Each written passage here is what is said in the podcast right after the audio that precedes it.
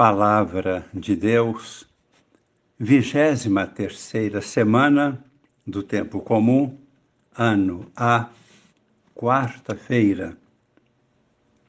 Amigos e irmãos, participantes do grupo Com Maria em Oração, Deus nos convida a uma reflexão profunda a respeito de uma possível consagração total de nossa vida a Ele.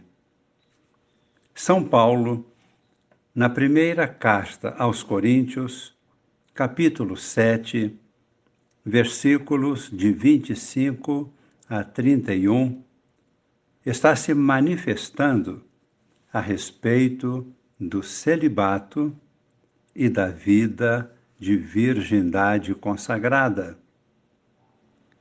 Ele valoriza também a vida matrimonial.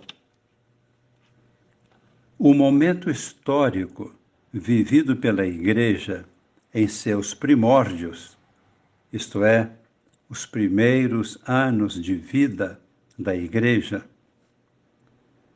Esse momento histórico influiu muito para se considerar a relatividade do mundo atual, pois, naquela época, no âmbito da Igreja, esperava-se para muito breve o fim do mundo.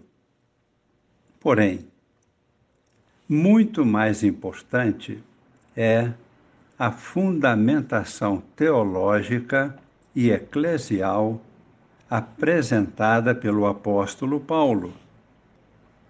Como ele vê estas realidades à luz da fé. Sobre o celibato e a virgindade consagrada, o fundamento está em Deus e reflete sobre a vida humana. Trata-se do chamado de Deus, a atração exercida pelo mistério do amor de Deus, que chama para uma união total e absoluta, que supera qualquer modo simplesmente terreno de considerar a vida e o amor. Portanto, o celibato e a virgindade consagrada são um dom de Deus. Supera uma compreensão racional. Está no plano espiritual do mistério não nasce de uma escolha humana, nasce de uma iniciativa de Deus. É um chamado, é um convite. Aceita-se ou não. É um convite para quê? Primeiro, é um chamado para uma especial qualidade de vida, sem explicação racional para o plano terreno, com o principal objetivo de se estar totalmente voltado e ocupado em viver a comunhão com Deus isto é tão diferente que se torna um sinal. Então, estamos no segundo aspecto. Sinal de quê? É um sinal no plano da fé das núpcias definitivas com Deus, em Jesus Cristo, o Cordeiro imolado toda a humanidade é chamada, convidada para estas núpcias, a união de amor com Deus. Um pequeno número de pessoas, por uma vida diferente, são um sinal destas núpcias do Cordeiro. Passemos ao Evangelho.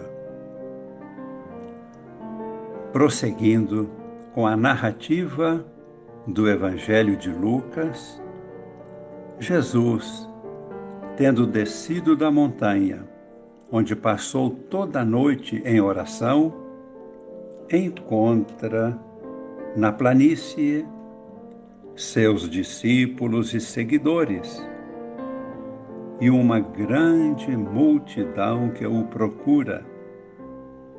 Jesus convoca os doze apóstolos e então, no versículo 20, levantando os olhos para os seus discípulos, Jesus proclama as bem-aventuranças.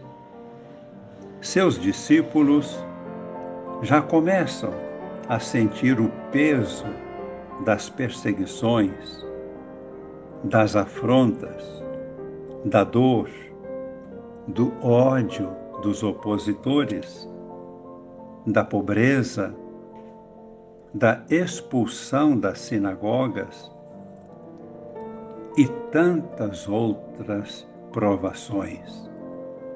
Jesus lhes transmite força, eleva sua moral, ajuda-os a compreender a dignidade de sofrer pelo reino de Deus. E então proclama Bem-aventurados sois vós, que passais por tudo isso. Todos os verdadeiros profetas passaram por todas estas provações. Sintam-se bem-aventurados, felizes,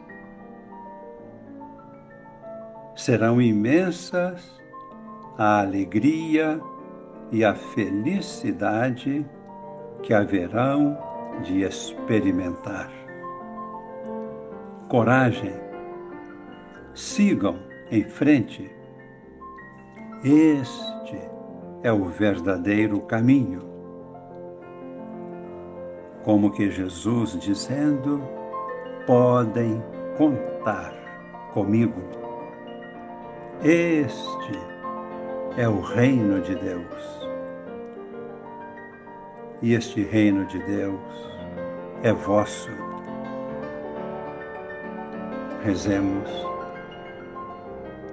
humildemente, agradecendo a Deus,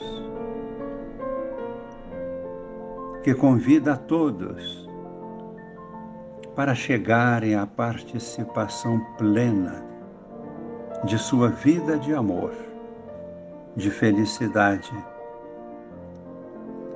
Agradecemos a Deus que coloca pessoas sinalizando esta vida nova, totalmente conduzida pelo Espírito Santo e suplicamos que esta bênção para uma consagração de vida a Ele seja derramada agora em nossos corações.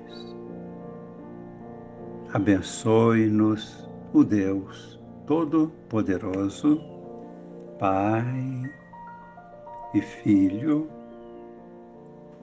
e Espírito Santo. Amém.